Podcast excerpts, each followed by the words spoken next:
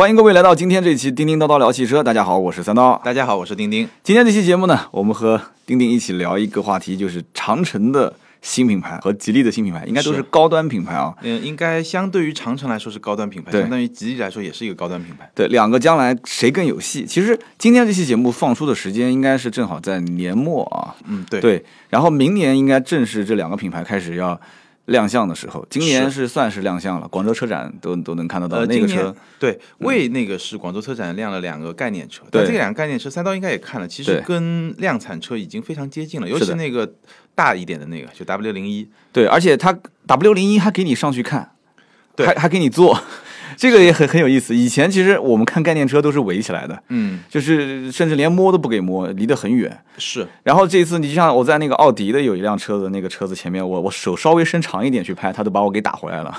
那那那个保安讲说，哎，不许往前伸。我说拍照片往前伸也不给嘛，不行啊，就一脸很冷漠的啊。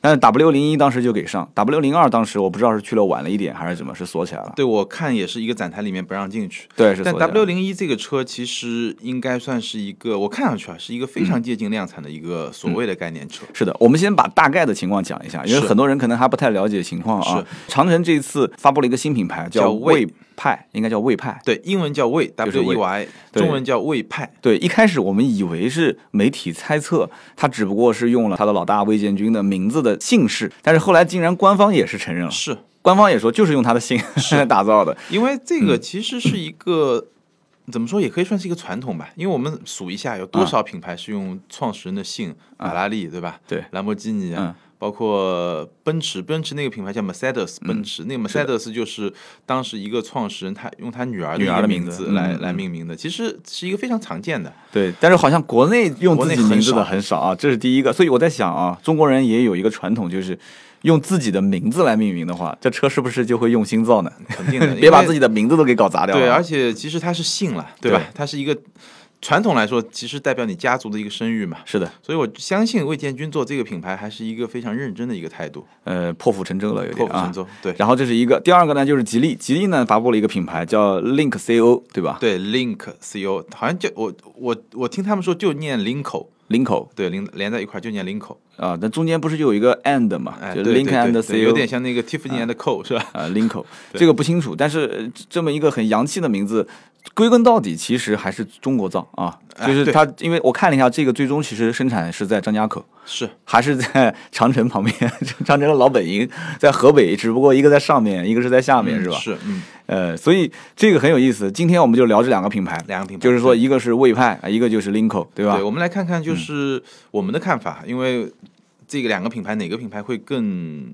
有戏？对，其实我们都是希望能卖的，那哪怕是过万，那是最好。但是是目前来看，其实大家对于这个品牌，我看媒体的声音是有正面的，也有反面的。嗯，我们先说魏派吧。好，因为魏派，嗯，长城，我们知道长城其实是一个最近几年发展非常快的一个品牌，而且它，嗯、我觉得魏建军他的这个思路也很明确，然后他的战略也非常集中。比如说，他现在轿车已经是非常淡化了，是的，就是做一个 SUV。是然后我看了一下，他卖的最好的 H 六，稍微差一点是 H 二、对，它十月份整个品牌的销量已经破十万，这个是一个非常大的一个然后。H 六就能干到五万，对 H 六能干到一半多，对 H 二大概4万多能5万多嗯能能卖个三万三万多，然后剩下一些就很惨淡，包括 H 八、H 九，包括它的轿车。所以总的来说，我觉得长城现在是一个定位非常清晰的品牌。嗯，但是呢，如果它只做 SUV 呢，其实风险也是比较大。非常大。那它肯定是要往上走。那我们知道，长城最初往上走的一个努力，其实就是 H 八、H 九。是的，但是这个两个车呢，反正一出出来之前就发生过一些问题。对，这个大家应该知 H 八道。嘛，对，就是有一些变速箱的，有一些各种各样的问题吧。嗯，反正就出现了一些问题。所以到今天我们来看，这两个车的销量其实是在长城这个家族里面是非常微不足道的。对，你觉得 H 八、H 九除了自身当时，你像 H 八一直是延迟上市，一直在推是延迟了，好久，延对好几次。嗯，大家都在猜测，官方也没有给出明确说法。其实对它的这个上市是非常不利的，是对吧？然后 H 九一上市，讲起来是打硬派越野嘛，是呃，这个有人讲普拉多逆向开发嘛，对吧？哎 但是关键问题是上来以后又出了这些所谓的所谓的自媒体人的这一些对曝光，对对对，各种曝光。结果就各种。感觉不太不太顺啊，但嗯你你从你的观点出发来看的话，H 八跟 H 九这两个车，它的销量跟它的这个实际品质是能成正比吗？呃，因为说实在话，我没有非常仔细的开过这个车，但是我看过这个车，就从看上去，就它的那种呃配置也好啊，空间也好啊，它的这些东西，其实我觉得，嗯、和它的这个价格呢。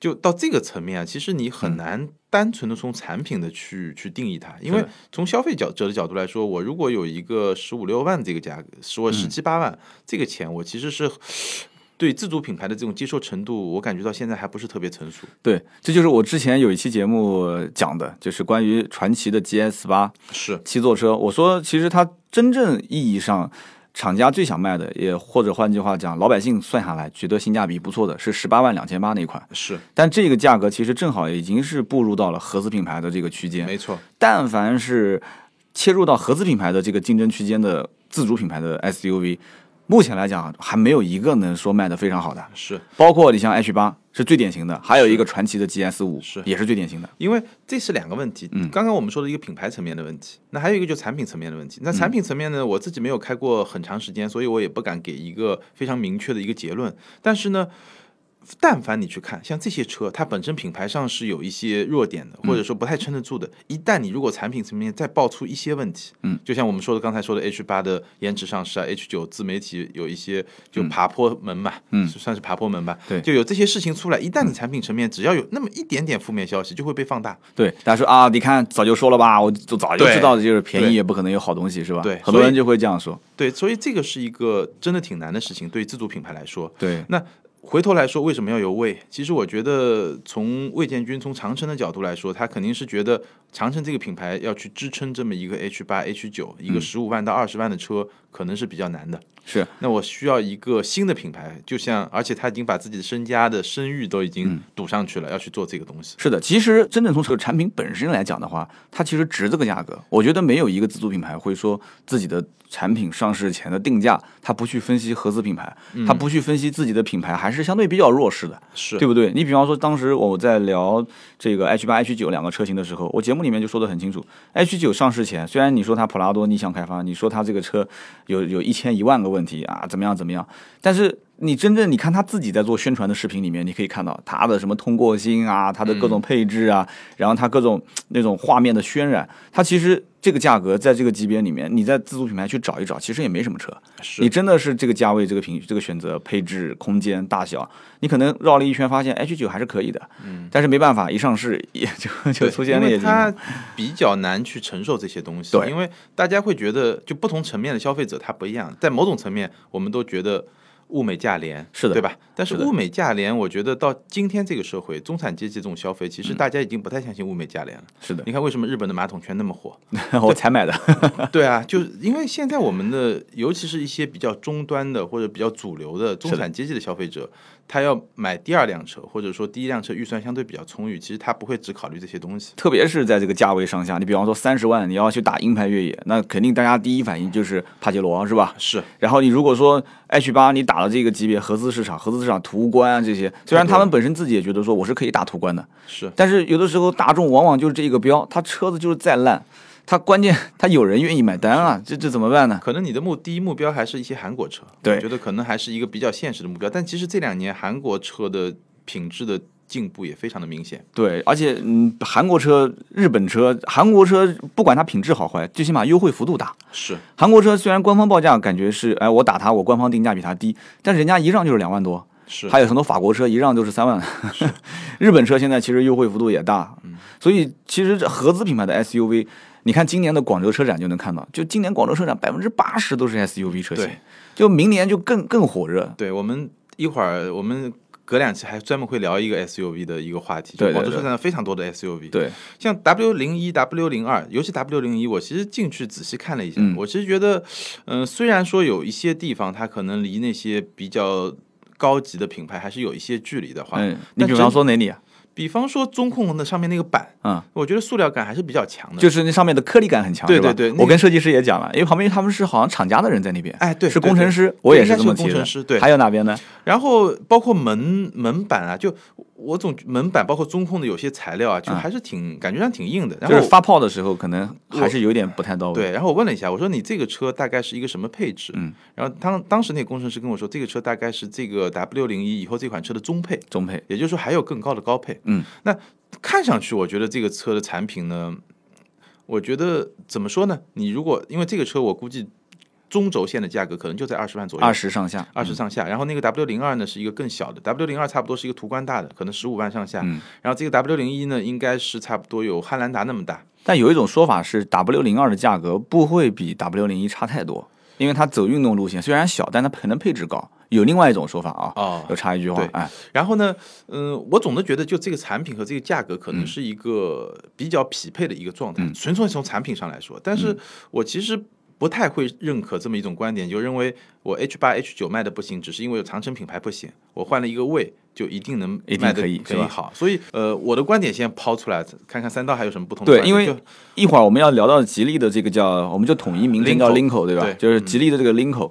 那其实很简单，我我我我们俩之前在这个节目下方在讨论的时候也提到了它的这个叫 CMA 平台，等会儿会展开来讲。是就是说，长城现在最危险的一点就是，长城现在其实自己它没有一个像沃尔沃这样的公司在后面顶着。对，他 它就它就没有一个干爹嘛，对吧？对，我我觉得应该去收一个，把路虎收了吧。啊，像魏这么一个品牌，你说它一个新的品牌，对吧？你背后的支撑还是长城的这些支撑。对你说这个 H 八 H 九不行，换个魏就一定行吗？我其实是非常怀疑的。而且，呃，这个呃接下来三刀可能会更熟。嗯，我要换一个魏。长城现在我们知道红标和蓝标是分网销售的，是的，就我这个举动，我其实也挺难理解的，因为我觉得你两套销售渠道，嗯，对吧？你从厂家的来说，OK，我多几个经销商，但是从用户来说就很不好，非常不好。体验很差。然后从经销商来说也不好，是的，对吧？我需要有别人来跟我抢生意，可能他看了我这个的，然后又去那家买了，对吧？嗯比亚迪最早就是这样，比亚迪最早就是呃，比亚迪 F 三卖的最火，然后比亚迪 F 三 R 就是那个两厢版本的，他就在另外一个店卖，然后再配给他一个 F 零，然后 F 零在这家店卖，然后那家店不卖 F 零，就是。呃反正我当时也看不太懂，然后我认识南京好几家做比亚迪的经销商，都说他们肯定不爽嘛。对，都对这个品牌本身就是厂家的这种各种，反正就各种各样的情况都是有抱怨。所以我想请教你的是，比如说这个魏的品牌出来，嗯它肯定会是一个新的渠道嘛？你一个品牌都是两个渠道，一个新的品牌出来，肯定不太可能用原来的渠道吧？我是这么理解啊。你讲到魏的这个渠道，我在想一个很有意思的现象。我今天发了一条微博，我发一条微博是什么呢？我说最近有人问我啊，说这个就是 Linko 的品牌加盟能不能挣到钱？嗯其实之前就有人问过我这个问题，嗯但是不是今天。我今天因为发微博，所以我把它说成是今天。然后正好我们今天要聊到这个话题，所以我就发了一条微博。我还没看到大家是怎么样的一个评论啊。嗯其实我看了一下，它是什么，就是注册资金不低于六百万，然后嗯各方面，其实我觉得要求不算我想象中那么高哎，不像我想象中那么高。那么其实如果说是蓝标红标分品牌，然后再建一个魏的品牌。我觉得是特别麻烦的一件事情是，因为我干销售很多年，我知道就是客户的沉淀和客户的筛选，它其实是在一个体系里面是最完整的。是因为你比方说南京最老的那些店，大众的店也好，福特的店，或者是这个别克的店，老板本身他其实客户群，他手底下是有很多品牌的。嗯你比方说开大众的，他可能开奥迪。对，那其实这些用户他可以洗嘛。嗯南京最典型的就是有一家就是公司名字就不说了，它就是有啊、北京现代，然后又有这个很多品牌，就是这种这一个级别的啊标志，然后同时它还有个奔驰，老板就很简单，说我有三十万的车主，我就定点在这三十万当中去选呗，对对不对就奔驰就卖给这三十万，对就升级换代最起码它的这个保底的用户数是有的，是然后再去吃别人的蛋糕嘛。对，所以我觉得如果是这样子玩的话，对经销商的这种，而且现在谁会新开店呢？你告诉我，而且是一个新的品牌，什么都没有。对，新开店很难。我觉得最最容易去理解的，就像这个宝宝骏，宝骏一开始也是说是独立的嘛，然后后来想一想，还是跟五菱是在一起，因为他怕跟五菱是让别人会想到说，哎，你这车是不是就一个面包车换了个壳子啊？是其实你看谁谁在意这些东西啊？就是大家你你就算把它分开来，离隔两条街或者隔了两公里、人家还三公里，这么认为，该认为还是认为嘛，对不对？因为你后面的标你不可能换掉啊，你你写个上海通用什么五菱、宝骏，这这你还是得有啊，所以你不如就放在一起，真的。其实最实在的就是先把量给做出来，量做出来之后，然后再慢慢的筛选。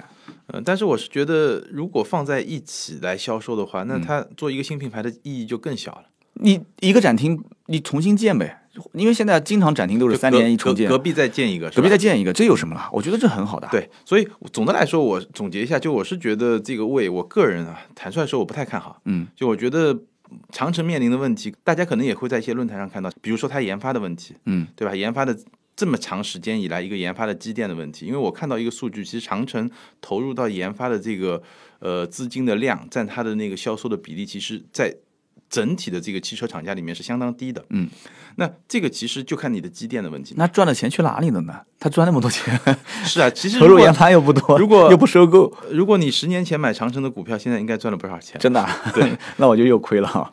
所以，呃，这个是一个。第二个呢，就是它产品的，就我说它研发的这个力量。然后第二呢，它产品的能力。就虽然说我这个 W 零一看上去还行，嗯，但是我不认为这个产品是长城也好，或者说是这个新的魏的品牌能够支撑的。那第三个就我们刚才说的，我觉得，呃，渠道会是一个比较比较明显的问题。而且我猜啊，虽然就是你可能觉得，呃。我可以边上建一个店，但是我猜他可能单独建店的可能性会更大一点。单独建店，其实我也是觉得他会单独建店，对我认我认可，对我只是觉得他不应该单独建店，是我完全同意你的观点，对，对，所以这就是一个比较尴尬的问题点。我们也可以现在顺道说到吉利啊，是其实吉利现在它如果做这个 Linko，它哪怕就是说呃单独建店也好，我相信它应该也会跟吉利靠得比较近。如果如果说纯粹就是独立网点、独立运作，然后独立品牌，我觉得，呃，无论长城还是吉利，也嗯许他会选一个办法，就比如说我还是单独建店，但是呢，我先给一些优惠政策给我吉利的经销商，嗯，就你可以优先开。哎，你是吉利的投资人，你可以优先来开这个店。那就像你说的，我能够把你的那些资源都给整合上去。对，而且吉利车主原价置换啊，那就更好了，直接就无缝对接就升级了嘛，对吧？是，但是因为我们就顺势开始聊聊吉利吧，长聊聊那个 Linko，对对，W 零一零二说的差不多了吧？应该是是是，而且好，还有一个，我再给你讲个段子啊。我当时在广州车展，我来回路过了两次长城的展台，没看到，没看到。对。因为它那个 logo 特别像林肯，你发现吗对，而且它就跟林肯的展台在一起，对，我有就很郁闷，我就说，哎，这次不是有位的吗？我看来看去有位，后来我发现就在林肯旁边，对，因为它那个标志是这个叫保定的直隶总督府门前的那根，就是当年中国最高的旗杆，对吧？对，那根旗杆，它反正反正是一项柱状的一个，就非常竖条形的，然后左边右边两个三角，对，挺像林肯的。其实看起来还蛮漂亮的啊。对。然后它的灯也是直条形的竖是。的，所以那我们这个长城就先就过啊翻篇了我。们我们回过回过头来再来说 Linko，对，然后说说吉利的 Linko。其实 Linko 这个品牌呢，当时他在那个地方去发布的时候，我当时朋友圈看到有一个人，我记不得是谁了。当时我印象中他拍了一下，就连那个他是包机，好像是连飞机上的那个枕头和那个、那个全部都是他的这个牌子。哇，我对说个这个牌子，我觉得特别有时尚范儿，对吧？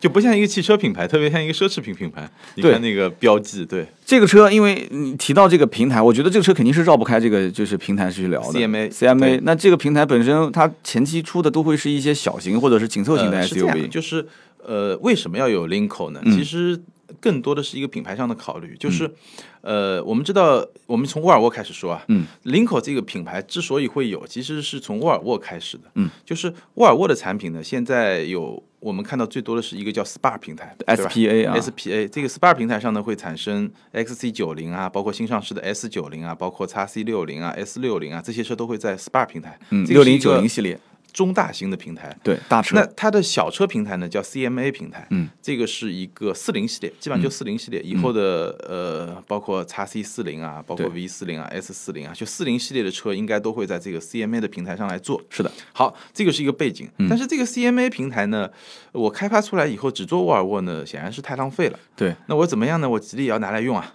不应该这么讲，这个东西本身就是。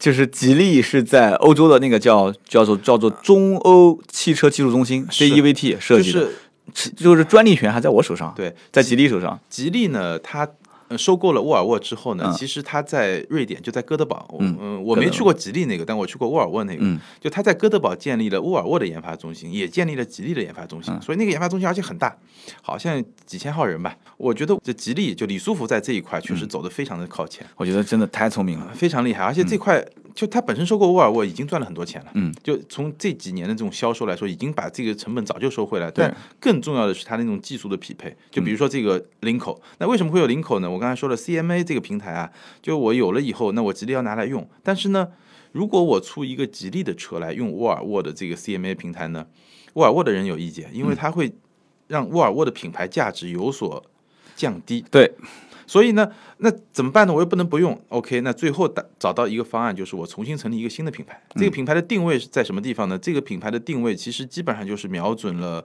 大众啊、丰田啊、本田啊，包括现代起亚，就这些主流的品牌。它呢会比吉利的品牌呢稍微高一点，高一点，比沃尔沃呢稍微低一点。就感觉有点，网上有个段子是这么讲的，说叫吉利以前它是叫 Air，就这个牌子没出来之前叫 Air 嘛，现在叫 Linko 嘛。对，吉利、Linko 跟沃尔沃。对。就有点像大众、斯柯达跟奥迪，嗯，对，其实差不多吧。但是我觉得吉利其实比斯柯达会稍微低一点点。嗯，那就是斯柯达、大众跟奥迪。对对，差不多。对，就排重新排一下。对，就是吉利比斯柯达可能稍微低一点点，但是它肯定是瞄着斯柯达去打的。然后这个林肯呢就去打大众。然后我的意思不是一对一的去配配比啊，就是你说这比例关系对对，就是比例关系是这样的。就在一个集团里面，他们所承载的使命。对啊，斯柯达、大众跟奥迪，然后林肯。吉利跟这个沃尔沃有点这个意思啊，没错。所以呃，我们知道吉利之前有一段它采用多品牌战略，一堆品牌，什么全球鹰啊，什么帝豪啊，是的，对吧？现在可能慢慢的又整合回来了。大概两年之前吧，我印象中，两年还是三年之前做了一个策略，叫同一个吉利嘛。对，就是把所有的品牌变成一个单品牌。是的。那也有人在说，这个这个领口怎么又变成一个多品牌了？那就我刚才解释了以后，其实大家能够理解，就是说这是一个非常特别的一个。呃，它的一个结构里面，它必须要就是承载着使命的一个品牌，对，它是一个承载使命，而且它能够比较大限度的避免吉利品牌对沃尔沃品牌的一种伤害。其实，呃，大家如果有兴趣的话，可以百度搜这个 Linko 啊，就是 L Y N K and C O 嘛，对，然后你可以看到它的官方网站有了，然后官方网站也是独立的。是啊，然后你你去它的官方网站，你可以看到它的这个品牌里面，就包括我前面开玩笑讲，就是你要想开这个店，你可以去看看它后面有招商，嗯，然后它品牌的一些介绍。它当时有一句话我看到是这样的，就是说吉利它就有吉利跟 Linko 跟沃尔沃三个的定位，就有这样的一段话。嗯，他说吉利是打造的主流主流汽车品牌，嗯，然后。这个 Linko 呢是中高端定位的这个汽车品牌，然后沃尔沃是全球豪华汽车品牌，是，他就他自己也是这么分的，所以基本上不管你是猜测也好，还是官方认认可的这种说法也好，是，那肯定是这样子的。对，这个呢，其实用用他们官方最呃浓缩的一句话讲，叫源自瑞典，然后欧洲研发和设计，中国制造，基本上就是这样。对，其实都是中国制造，因为呃，吉利和沃尔沃的这种合。做方式或这种收购方式，应该是这么多年来我看到的特别成功的一种方式。那另外一一个案例，其实就是塔塔，嗯，塔塔收购了捷豹路虎，对，这是另外一个成功的案例，就是两中国印度，对吧？两个大家认为比较低端的汽车市场，收购了两个高端品牌，结果呢都做的都还不错。那这个我不知道，我我记得我们以前聊过一次，就最简单的来说，就是说当。吉利、捷豹、路虎在福特的旗下的时候，其实他们就像一个后妈养的孩子，嗯，就是它的存在的价值都是为福特的战略去服务的，是的，都是为福特服务、为林肯服务、为这些美国的母品牌来服务的，嗯。但一旦它独立以后，其实它得到了最大的、相对比较自主的一个发展的权利，因为无论是中国也好、印度也好，其实更希望能够吸收到它的呃技术。核心是技术，然后当然还有一些品牌的资源。这个呢，是从就是汽车厂商或者是汽车这个行业内上层去聊。是很多老百姓可能他不太愿意听这些东西，他说：“哎呀，不管你们怎么整，反正只要最终我能得到什么，这是最关键的，对吧？”那么就我们可以去分析一下 “link link c o” 这个又怎么理解？呃，它这两个字啊，字面上的 link，“link” 就是联系嘛，嗯，连接，连接，嗯，“co” 嘛，“corporation” 差不多也是这个意思，就是就。它这个品牌其实提出了一些构想，但我其实不太确定这些构想哪些能成立啊。嗯，就最核心的，我总结起来几个。第一个呢，它要通过直营店和电商来直接接触客户。嗯，这个是比较。呃，怎么说呢？比较先锋或者比较前卫，不就特斯拉之前的那个玩法吗？天猫店不是也关了吗？对，呃，但是特斯拉的玩法，其实特斯拉，呃，我最近因为有一些机会，就是嗯，了解到一些情况，比如说特斯拉的玩法，其实它是有非常多的先进的地方的。嗯，比如说，呃，特斯拉现在进店客户的转化率是百分之三十。嗯，你能想象吗？十个人进去就有三个人买单。那就不进，那我不买的肯定也不进。对对对，就所以我觉得，呃，现在其实整个汽车体系里面有个问题，就是车厂不了解消费者。是的，因为四 S 店，比如说三刀，你是最了解消费者。不过百分之三十真的非常高了，非常高，非常高。就车厂其实不了解消费者，对对吧？但是呢，4S 店的人了解消费者，但是呢，这个信息的传递其实是比较曲折的。对我就可以插一句话，你像当年啊、我在从事汽车销售的时候，汽车厂商就是主机厂，他也会分派一些销售线索给我们，嗯，就是汽车厂商在做一些市场营销活动的时候，回来了一些客户信息，是。然后他根据南京市啊、上海市啊，他开始分到各家四 S 店，其实打电话过去的成交率非常非常低你知道为什么吗？啊。那你说，因为我我之前我之前就是正好有一个，我就不给他做广告，我不说他是谁啊，嗯，就我我有一个在导购平台某宝某导购平台上的嗯一个工作的朋友，然后呢，他就跟我说，就大家合作，就大家聊嘛，嗯，然后他呢也跟一些品牌做一些就是针对社区用户的一些试乘试驾，嗯，然后做下来以后呢，其实他那个资源就是他最后的这个销售线索还挺好的，是的，然后销售线索挺好，但发到厂家以后呢，主机厂是根本就是就像你说的忽略的。对为什么？因为大量的线索，包括某些大型汽车网站，其实他给到的线索都是买的。嗯，你你现在去淘宝上，这些销售线索都能买。嗯所以他最后的销售线索质量就很差。是的，然后他那个平台呢，反正至少他自己跟我说，我也不说他谁，就这些销售线索都是真实的，因为他那个社区的活跃度比较好嘛。挺好啊。但是呢，他发给过这发到这些品牌上以后，只有特斯拉一家，嗯，没就当天早上，比如说过去，他可能第二天或者当天晚上就已经打电话给客户了，然后啊邀邀请客户去试车啊什么的啊，那是快，然后是非常好的一个转化的一个效率。然后，但是传统车厂根本就不理这一套，是的，所以我觉得我看到这个林口，它其中一个设想，它就是说通过直营店和电商来直接接触客户。我不知道他怎么做，但是我觉得至少说明。嗯，很多人其实开始有这种感觉，就这种 sense，、就是我必须要用更好的办法去接触到客户。呃，直营店直接接触客户很容易理解，就是说汽车厂商就是就是整个这个店的归属权也是他，人员的安排是。拿的都是厂商的工资，是，但是其实这只是表面上的，但会有问题，就也也会有他的问题嘛，对吧？对，就是你除非全部直营，如果一个区域里面有直营店又有经销商那就完蛋了。打架嘛，对，那肯定打架，就就跟当年那个呃立新行很有话语权的时候，对对对对对就是立新行体系的经销商称霸，华南嘛。对啊，那么其实这里面，我觉得最核心的点还是要把这个这个系统，就是不要打架。嗯如果你不招商，那你不可能，因为我已经看到你现在 link link 的这个这个网络招商的这个这个方案了，对吧？什么六百万注资啊，有有什么汽车相关经营经营经验这些。对，那那你现在如果再做垂直经营的话，那我不知道他怎么操作，我觉得我也很期待，我也想看看是什么新玩法。对我也特别想看看。那还有一个是网络上是吧？呃，对，还有一个是网络。嗯网络呢，现在我接触下来的一些汽车厂家做网络的，其实大部分还停留在我网上下订单，然后网下去提车。这个的话，嗯、只是 O2O 嘛，对，只是说提供了一个通道吧。这个其实不是特别有颠覆性。我觉得也是，意义不是特别大。对但我倒是比较有兴趣的就是，它将来这个车辆会有一些分享、租赁，就人和场景的一些体验。是，就这个，我倒觉得这怎么个玩法？嗯，这个呢，其实想这么玩的人很多很多。就比如说，我记得去年，去年差不多两年前，去年。呃春天的时候，然后，呃，我去参加那个，也是在柏林，嗯，在柏林参加那个新迷你的 Clubman，嗯，它的一个上市发布，啊，那个时候呢也是迷你改了一个 logo，就嗯改成一个平面的 logo，、但他那个时候也说，就是新的迷你的 Clubman，它有一个功能什么呢？比如说我给你，呃，一个车可能它有三个钥匙或者四个钥匙，嗯，电子钥匙，嗯，然后我可以不同的人，比如说我跟三刀或者我们三四个朋友，我们共同拥有一辆迷你，然后啊我们就可以。就是就去分享，同大家都去用这辆车，当然它人数是比较有限的。嗯，那我看林口它的概念可能有点像现在的那些分时租赁啊，或者说啊就那种概念，就是我把就你有点像摩拜单车是吧？摩拜单车对就就。放在那儿，大家都可以去。但是这个我你不用讲了，这个其实在在美国，听说有某一部分的移民呃移民国的人，就是几个人一起合伙买辆车，嗯然后去泡妞的那个，你听说过吗？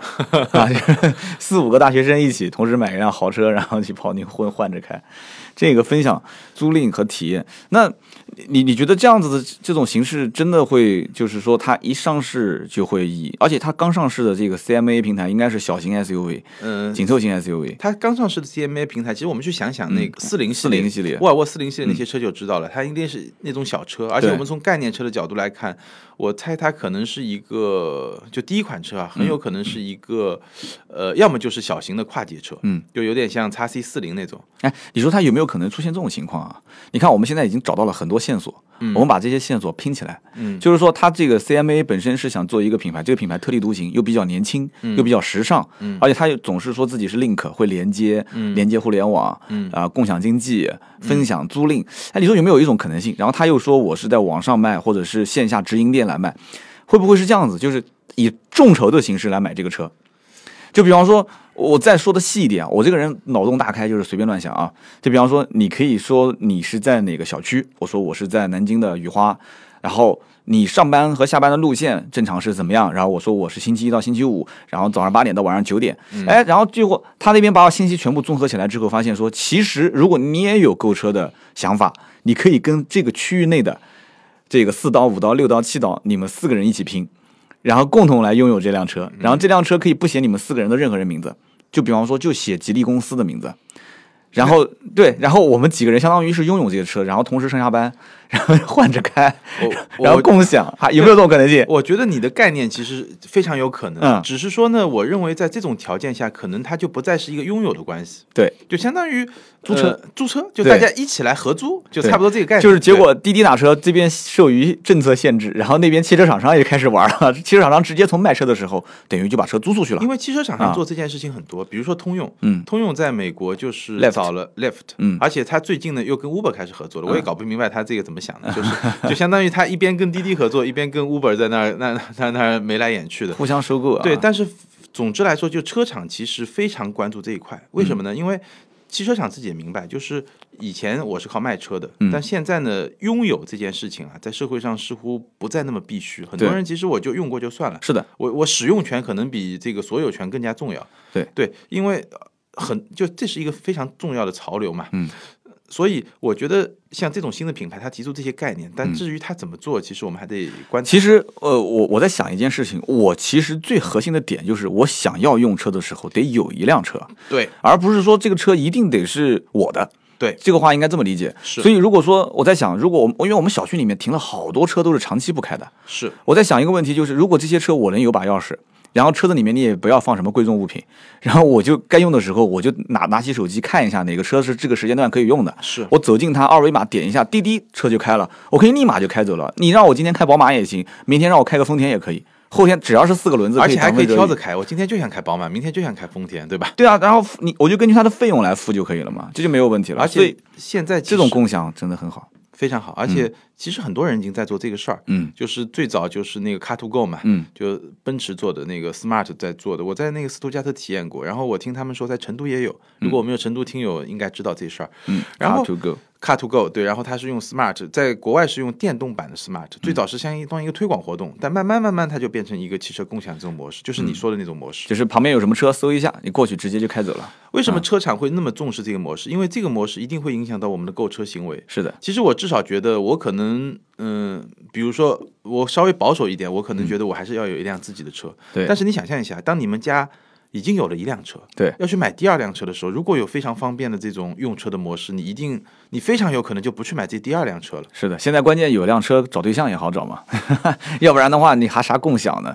而且你刚刚讲到，就是说车子在什么地方，我就近就可以去啊、用手机就可以把它给开走，对吧？嗯上海的摩拜单车听说都是成捆成捆的推到黄浦江里面啊，是不是有这个新闻啊？非常火，非常火。啊，给给人扔到黄浦江里面去了是吧？他怎么想的呢？就一块钱是吧？对啊，我就不知道他是怎么想的。嗯那就是这个，包括还有什么统一定价，同一个货币去拥有同一个价格这种，这个这个新闻，反正我感觉上就跟特斯拉的玩法有点像嘛。对，就不要跟我谈价格，就这样。就这样，嗯就是我不给你很多选择，我不像你以前那样，就一个车有十几个配置，选嗯择眼花缭乱。我就很简单，三个选择，四个选择，嗯对吧？就解决问题。你随便选一个，你就它有点像苹果的思路。iPhone 出来哪有那么多配置让你对选？你的意思是，我那我们俩可能理解错了。你的意思就是说，它是就只出一个配置，就是这一个型号，呃还是说就是它不让价，就是终端锁死价格？两个意思。嗯第一个意思呢，就是说，就像我说的，就是呃，就像你说的，就是统一价格，嗯同一个区域就一个价格，嗯你也别跟我还价。嗯就跟就跟比如说 iPhone 在中国就一个价格，特斯拉在中国就一个价格，嗯这个是第一个。第二个意思呢，就是它的配置会比较少，嗯，就不像我们现在，比如说一款沃尔沃好了，它可能配置很多，一款车可能有七八个配置，很但是可以定制是吧？就是说，就这一个配置没有，它把定制也尽量去减少，就啊。有它可能有一些 package，但是他总总的来说就比较简单，因为呃，我看他自己呃说的我一些资料吧，他是觉得现在其实很多配置让大家选的眼花缭乱，其实意义没那么大。啊，他会学像就我刚才举的例子，iPhone 的做法。其实你说 iPhone 六 S 出来有几个配置？没几个配置嘛。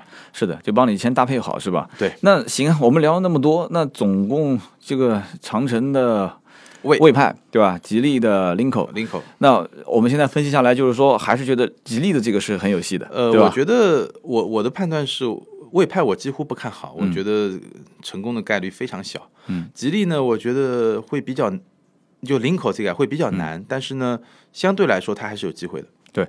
Linko 的话，你觉得在小型 SUV 或者紧凑型 SUV 的定价方面，它有可能会跟像昂克昂克拉、啊、XRV、缤智靠近吗？呃，我觉得它应该是在日系或者韩系这么一个价格区间，就是呃，应该不至于去跟途观这个就是在这个市场里面最标杆的车型呃去拉平。就现在等于说大小还没定下来的前提条件下，是吧？对，我觉得应该是跟这个日系啊，十几万呃，韩系啊，对，就十几万、二十万、呃小二十万，这个其实其实这两个车可能价格差不多，跟我们说的 W 零一，只不过它是小的，那个是大的。是的，我在想，它这个车定价，我估计它不太敢定到二十以上，它能定到十五到十八之间，就已经是，我觉得就已经是挺挺挺夸张的了。因为毕竟是个新品牌，万一要是一旦定价定高掉了，这个你高开高走不一定是好事啊。嗯，对，如如果它要是能定到十二到十五，那就更棒了。如果是十二到十五，再做一个什么呃零首付，然后三年免息，然后厂家再贴点钱，因为我一直在想，这个品牌很明显，它其实就是让很年轻的这些消费人群一张白纸，他还对很多品牌懵懵懂懂、不太了解的时候，让他直接就洗脑洗到这个就是林口的品牌里面来，呃，我们反过来看嘛，嗯，就比如说叉 C 四零，对吧？嗯？嗯 x C 四零呢，应该是一个 Q 三嘛，嗯，对吧？Q 三这个级别，Q 三和叉一这个级别，嗯，那这个车呢，应该是在起价，我估计可能就在二十五万，嗯差不多，对吧？差不多，嗯差不多。那如果是三缸的话，可能还再便宜一点。嗯，Q 三二十三万多嘛起，嗯对对，就我估计它可能也差不多二十到二十五万这个起价。那这个车呢，我估计会比那个车同样一个平台，嗯，发动机动力单元也差不多，嗯。但因为品牌比较差，可能制作的，比如说别人用皮的地方，它就用个稍微稍微便宜一点的材质，嗯对吧？我觉得便宜个五六万、六七万差不多。便宜个五六万六七万啊。对，那起售至少还得在二十了，嗯、那二十应该不会到，应该在个十五。十十六七差不多，16七是吧？这这只是我们一猜，因为它到底是哪款车，我们都还没看到。是的，所以我就我就我就在想，这个车要是如果十六七，嗯。看起来不错，然后听起来也不错，就真正愿意买单的人不知道有多少。但是如果说呃李叔他愿意第一批用户能把价格拉低一点上市，可以那太棒了。嗯，因为我觉得它也不可能太低，就是至少定价不可能太低。至于销售的时候用什么手段不知道，因为第一个品牌的第一款车其实是把这个品牌的调性给定到那儿。嗯，你太低的话，其实我觉得意义就没那么大了。啊，对吧？就是你可以，比如说有一些办法，比如嗯说新品牌，我们知道那个宝沃，他就说我前一万辆车多少年保修，嗯嗯，嗯对吧？对，就就这种这种这种噱头可以有了，就让大家更放心的来买的这种东西。但是有个问题就是说，如果要是他定到十五到二十的话，那他怎么去跟自家的那个吉利博越去去，那不就打架了吗？博越本身也是在这个价位，呃其实不太一样，因为它小嘛，对，博越大嘛，博越大嘛，对啊，所以就是你就像是你可以买一个，比如说你可以买一个 Q 三小一点的，嗯嗯嗯。但同样的价格你可能可以买一个，如果你买个别克品牌的，你就一个很大的，嗯。如果你买个大众品牌的，可能也很大，或者你可以买个汉兰达那样的车。不，但是我奥迪嘛，这四个环我能认可，嗯。大众是吧？或者别克，这毕竟是两个体系里面，就是，但是你这个这个我们改天再聊，因为我是觉得说，如果是你你跟他说这个东西平台跟沃尔沃是共享的，对。只不过沃尔沃原来用的这边是真皮，我这边相对来讲那个一些但我觉得会反而不是一件特别好的事情，我不知道这个该怎么去表达你说对谁不特别好？就是对消费者去付对沃尔沃不好，钱方面还是对 Linko 不好？，Linko 为什么？就是如果我是活在沃尔沃的那个品牌的阴影下面，然后他他肯定不会这么说，我我 我是说的比较直白啊，他肯定会说啊，沃尔沃的这个品牌呢，它是比较豪华的，我呢是比较年轻的，比较，因为你知道在时尚界啊，就在时尚圈，如果你稍微关注一下，其实这几年最流行什么，就轻奢嘛，对轻奢，就比如说这次其实哈佛呃也他他也这么打对对吧魏派长城魏派也是就是轻奢，我现在不流行 Burberry，不流行 Prada，不流行这些东西，但我现在流行什么？我现在流行 A N F，流行 M C M，嗯嗯嗯。就是这种品牌，啊都很时尚啊。这种品牌呢，就是说 OK，我不说我比他低。但我确实比他便宜，那为什么呢？因为我面对年轻人，是的年轻人可以拥有同样好的东西，但他更 fashion，但他可能在，呃，他不会说啊，就是他可能在高级感上会比沃尔沃差一点。对但这些他他肯定不会那么去说，但其实我们就那么去理解。对，所以我现在就觉得，就是中国人的价值取向啊，特别是这种年轻化的九零后，呃，我谈不上是特别了解九零后啊，但是嗯，我也不了解。呃，你哎，别别谦虚了。但是我们身边九零后特别多，我通我通过跟他们聊聊天，我会发现特别个性，这个、这一点是有可能会买单的。这个新品牌当中的这种就是走轻奢路线的人群，是，但是我也很担心的一点就是，首先老用户对于这种东西的，就是这个这个人民币投票的可能性会小很多，我至少是这么认为所以我刚才说嘛，我觉得林口这个品牌，我没有说特别看好它，嗯，我是觉得它会比较难，但是它有机会，嗯，就因为在现在的市场上。如果你不是一个像特斯拉那样跟完原原来的车完全不一样的车，嗯嗯你真的一你说，因为观致出来的时候就有人质问嘛，中国市场还需要一个新的汽车品牌嘛，嗯嗯对吧？那我觉得领口也面临这个问题，只是说它的差异性，包括它背后的技术的支撑，它可能会比魏更有机会。是的，所以这就是我有点小小担心的地方。当然了，我就担心这是皇帝不急急死太监，对吧？他挣的钱也不会带我花。是，反正就最关键就是小型 SUV、紧凑型 SUV，如果定价，它的这种尴尬性就是定低了吧，调性不够；定高了吧，它毕竟就是你说是沃尔沃有背景的，但我总是不这么认为的，我还是认为是是吉利的对吧啊，对，会是就像很多用户会认为，呃，国产的路虎是奇瑞的，对吧？